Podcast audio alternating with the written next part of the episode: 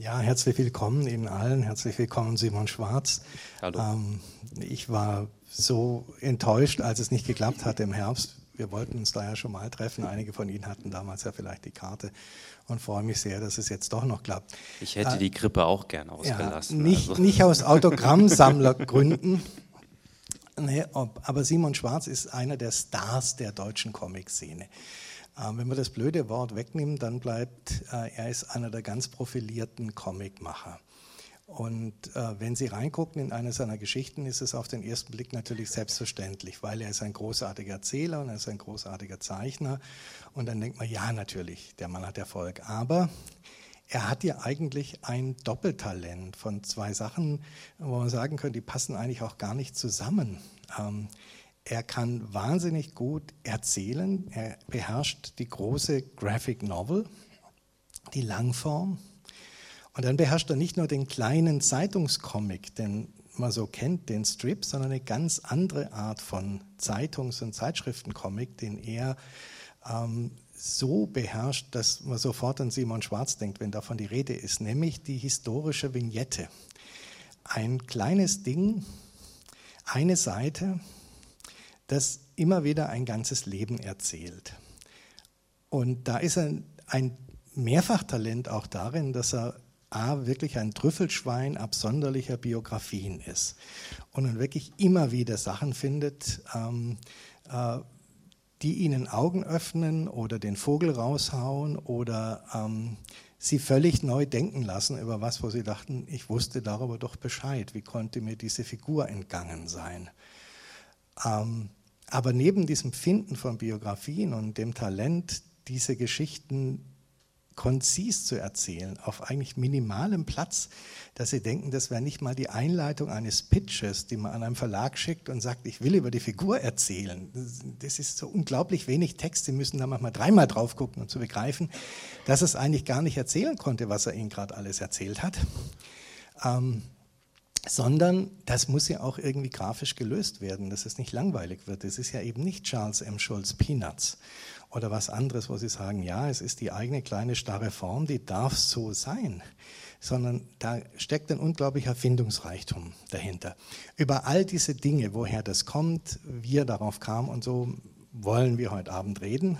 Ähm, äh, die erste Frage ist natürlich, glaube ich, und die wird dir ständig gestellt, Simon, wie kamst du dazu, zu diesen historischen Vignetten?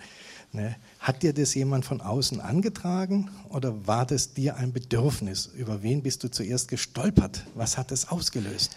Also ich habe ja äh, schon, äh, wurde ja auch gerade gesagt, längere Erzählungen gemacht, historische Biografien, aber was mich im Prinzip immer interessiert hat, schon immer sind dann Biografien, ich sag mal von der Seitenbande, jetzt nicht die zentralen Personen, aber durchaus vielleicht zentrale Ereignisse. Also Packeis erzählt die Entdeckung des Nordpols, also schon ein großes Ereignis in der Menschheitsgeschichte, aber es wird die Biografie von Matthew Hansen erzählt, dem schwarzen äh, äh, Forschungsteilnehmer, der halt tatsächlich als erster 1909 am Nordpol war, aber aufgrund seiner Hautfarbe ähm, völlig negiert wurde. Und da ist ein Grundfable für solche Biografien da und ich äh, sammle die auch immer. Und dann war es tatsächlich so, dass ich seit, jetzt muss ich überlegen, ich glaube seit 2005 oder 2006 arbeite ich auch immer wieder als Illustrator für die äh, FAZ und ähm, habe da ein sehr gutes Verhältnis gehabt zu dem damaligen Artdirektor Peter Broll, der jetzt leider in Rente gegangen ist. Der hat die Tween noch mitgegründet, falls sie noch jemand kennt, aus den 60er, 70er Jahren. Naja, jedenfalls ähm, ist, äh, hat er dann einen Comic abgedruckt, den ich so wahnsinnig schlecht fand dass ich mich total geärgert habe, dass er mich nicht mich gefragt hat. Und äh, habe dann quasi wie so einen äh, Pitch gemacht. Ähm, ich habe eh diese Biografien, die ich immer sammle und ich könnte mir vorstellen, einfach regelmäßig so komprimiert auf einer Zeitungsseite. Fand er total gut. Er war da ein großer Unterstützer, aber die Redaktion, es waren dann irgendwelche im Urlaub und es kam nie zu einer Entscheidung so richtig. Und dann kam auf einmal ein Anruf von der Wochenzeitung Der Freitag, man suche einen regelmäßigen Comicstrip. Und dann habe ich gesagt, ja okay, dann gehe ich halt zum Freitag. Und so ist Vita Obscura 2012 gestartet. Monatlich immer eine halbe Zeitungsseite war es damals, also wirklich Zeitung. Und dann wurde der Comicstrip 2016 ähm, ohne größere Begründung eingestellt. Ich glaube, man hat vorher noch gesagt, ah, die Abos sind nach oben geschossen und alles super, aber der Comic fliegt jetzt raus. Und ähm, ich habe in diesen Jahren, die ich für die äh, vier Jahren im Freitag habe ich, ich habe das mal im Spaß gesagt, aber es war wirklich so, man hat mir am Anfang nur gesagt, das ist das Format, was du zur Verfügung hast und dann habe ich vier Jahre nie wieder von der Redaktion gehört. Ich habe manchmal haben sie mir noch gesagt, wie die Kommas hinkommen, aber ansonsten, äh, ich habe da meine Sachen hingeschickt, es wurde gedruckt, es gab keinerlei Re Leserreaktionen, aber so. Und 2019, also ich habe weiterhin auch Illustrationen für die FAZ gemacht, aber dann war das halt eingestellt und für mich war das auch eigentlich gegessen. Es gab dann immer mal wieder Versuche von anderen Zeitungen, diesen Strip wieder aufzugreifen. Das ging aber nie von mir aus. Und ähm, 2019 habe ich mal wieder Illustrationen für die FAZ gemacht, damals für das FAZ-Magazin. Und im FAZ-Magazin hat äh, Karl Lagerfeld seine äh, sogenannten Karikaturen veröffentlicht, also einseitige Bilder, wo er das Zeitgeschehen ähm, kommentiert hat. Und das war, und ich habe einen Artikel in dieser Ausgabe illustriert. Ähm, und das war interessanterweise die letzte Ausgabe, die er dann auch gemacht hat, weil er direkt danach gestorben ist.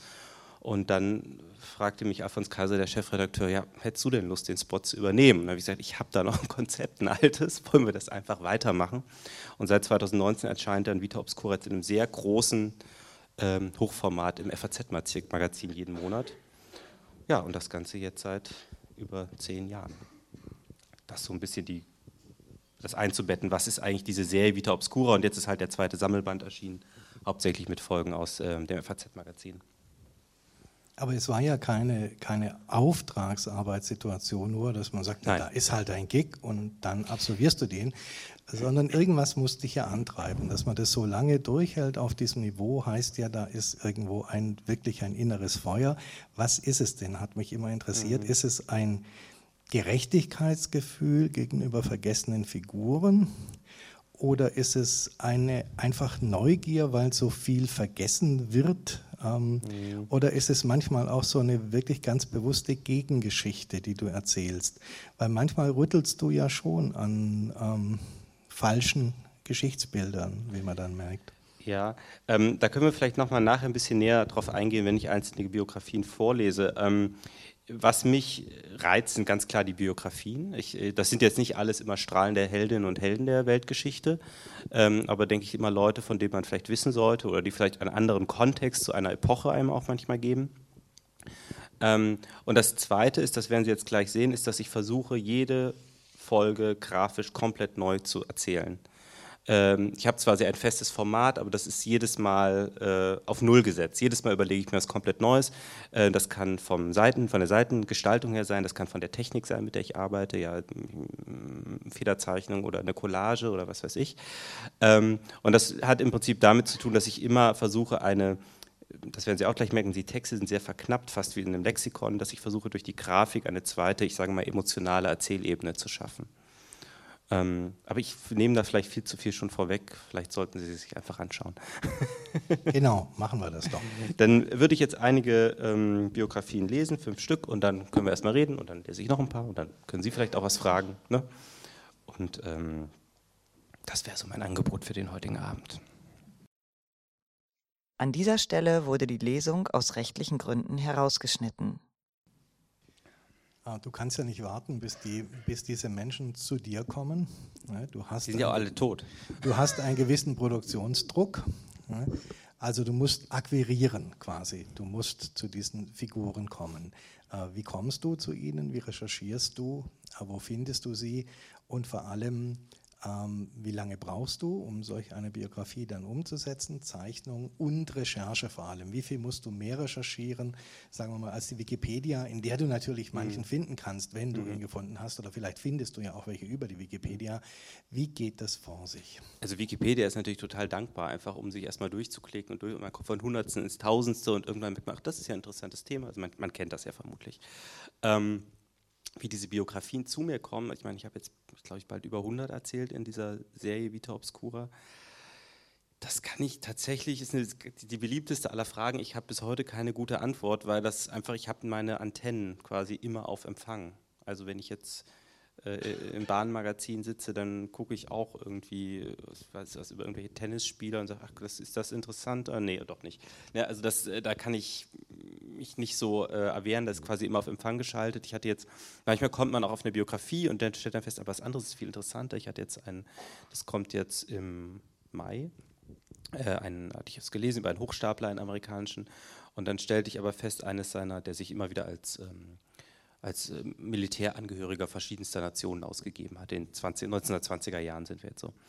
Und äh, ja, alles ganz kurios, hat sich dann als äh, bei der Beerdigung des Schauspielers äh, Rudolf Valentino als dessen Leibarzt ausgegeben und sich dann bei dessen Geliebter, der Hollywood-Diva äh, ähm, Pola Negri, dann in der Villa eingenistet und dort dann Geisterbeschwörungen betrieben. Das klingt alles schon wahnsinnig kurios, aber dann stellte ich fest, dass eines seiner prominentesten Betrugsopfer eine afghanische Prinzessin war die ähm, offensichtlich versuchte, Afghanistan hat sich 1919 erst aus der Unabhängigkeit oder ist Klammer, muss man sagen, Großbritanniens befreit versuchte einen Herrschaftsanspruch äh, beim US-Präsidenten durchzusetzen, für sich als Frau mit, äh, die auch ähm, äh, in so 20er Jahre, wie das üblich war, in Herrenanzügen sich kleidete, trotzdem mit, ähm, auch, ähm, mit einem Schleier zusätzlich.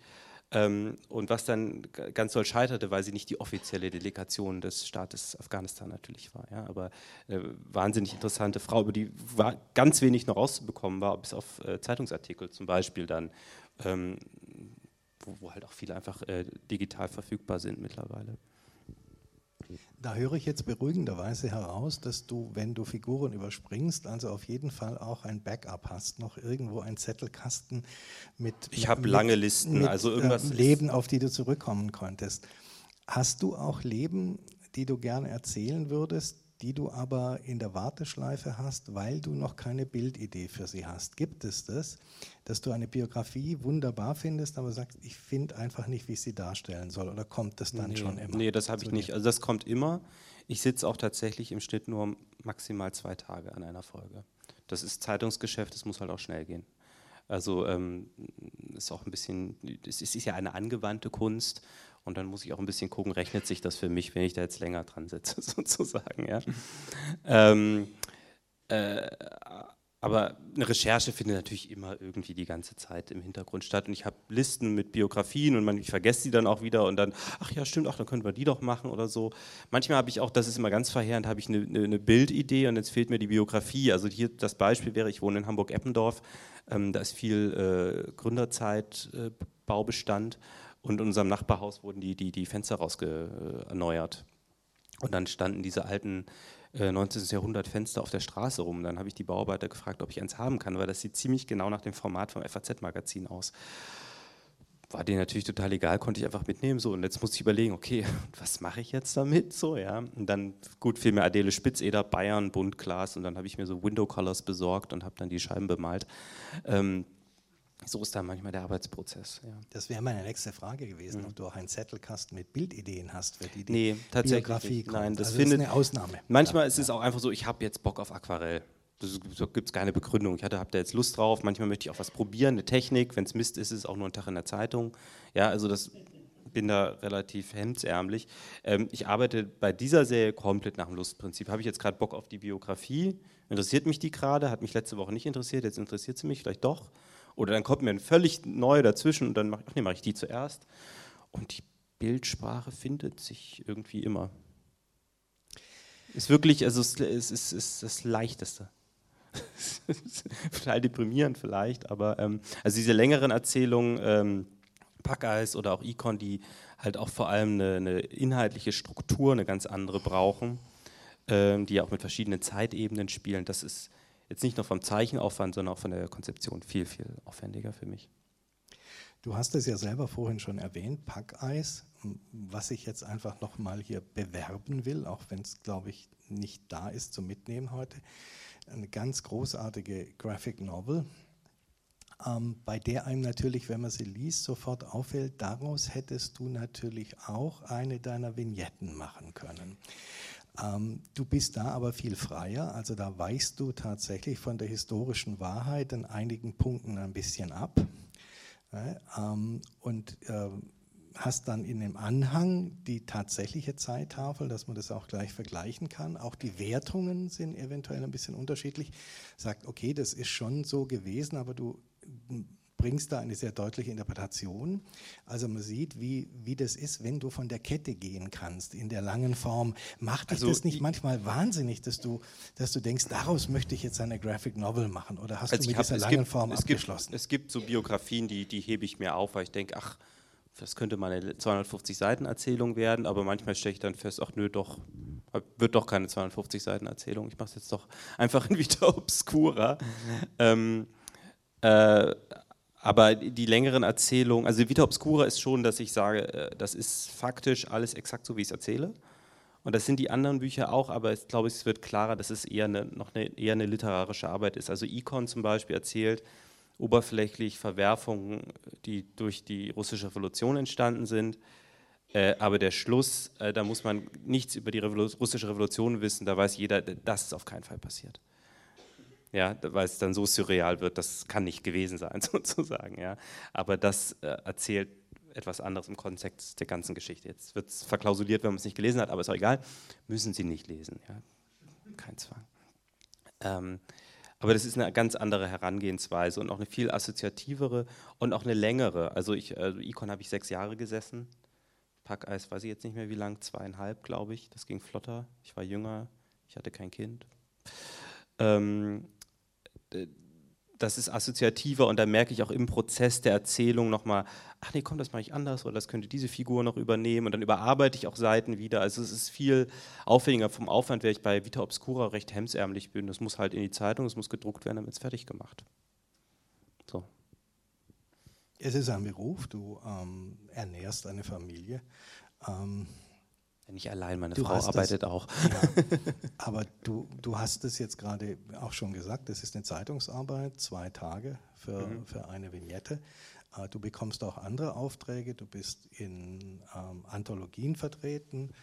Ähm, kämest du dazu, eine Graphic Novel jetzt überhaupt in Angriff zu nehmen oder wäre das ein schwieriges Arbeitsprojekt, weil du dann andere Sachen vielleicht liegen lassen müsstest? Also eine Graphic Novel, die jetzt quasi komplett aus mir kommt, sozusagen, genau. aus eigenem Antrieb. Noch was wie Packeis oder. Äh, Aktuell ja. ist es schwierig. Also meine ganzen letzten Bücher, ich hatte für die Kunstsammlung des Deutschen Bundestages, habe ich das Parlament gemacht, wo ich Biografien unbekannter Parlamentarier erzählt habe. Das ist eine Auftragsarbeit.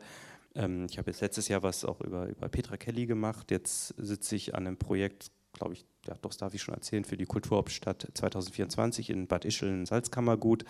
Ähm, das sind Projekte, die aber den großartigen Vorteil haben, die sind komplett auf mich zugeschnitten. Also da ist es nicht so, dass ich weiß, sie haben noch drei andere angefragt, sondern das ist quasi, wenn ich nicht selbst auf die Idee gekommen, wenn die nicht auf mich zukommen, wäre ich vielleicht selbst irgendwann auf die Idee gekommen, sozusagen. Ja. Ähm, da bin ich in einer sehr, sehr, sehr privilegierten Position, äh, zumal das natürlich auch dann äh, Auftraggeberinnen sind, die mit anderen Budgets äh, hantieren als jetzt die Zeitung oder auch der, der klassische Comicverlag aber nochmal aus der Sicht des völlig egoistischen, rücksichtslosen Lesers, mhm. der ich bin. Ähm, Im Moment, wenn ich die ähm, Vita Obscura äh, Sachen lese, ähm, lese ich die mit dem größten Vergnügen, denke aber immer, man macht da endlich wieder eine Graphic Novel. Wenn also ich, ich, eine Graphic Novel mhm. von dir bekäme, äh, um den Preis, dass ich keine Vita Obscura Folgen ah, mehr bekomme, mh. würde ich auch wieder sagen, wie kann er sich jetzt ne? da eineinhalb Jahre rausnehmen? Ja, also die Vita ähm, Obscura. Wär, wäre beides möglich? Ähm, aktuell nicht. Also ich kann sagen, dass ich bis 2025 den Schreibtisch voll habe. Ähm, aber da ist auch eine Graphic Novel dabei, aber es ist tatsächlich auch äh, äh, wieder eher eine Auftragsarbeit, die aber auf mich zugeschnitten ist. Aber es ist so, dass ich natürlich auch Ideen habe und Dinge gerne machen würde. Aber es ist, man muss auch sagen, es ist die Zeit, es ist Geld muss man ja auch mal so hart sagen. Es ist eine angewandte Kunst. Ja? Ich bin, betrachte mich jetzt nicht als freier Künstler. Ja? Ähm, und da diese Projekte, wie ich gerade sagte, einfach immer so maßgeschneidert für mich sind, ich auch eigentlich immer machen kann, was ich will. Das ist auch ein großes Privileg. Also ähm, Beispiel nochmal dieses Buch Das Parlament, das sind 45 Parlamentarierinnen und Parlamentarier von 1845, also von der Paulskirche bis 1990. Die Auswahl dieser Biografien habe ich komplett frei gemacht.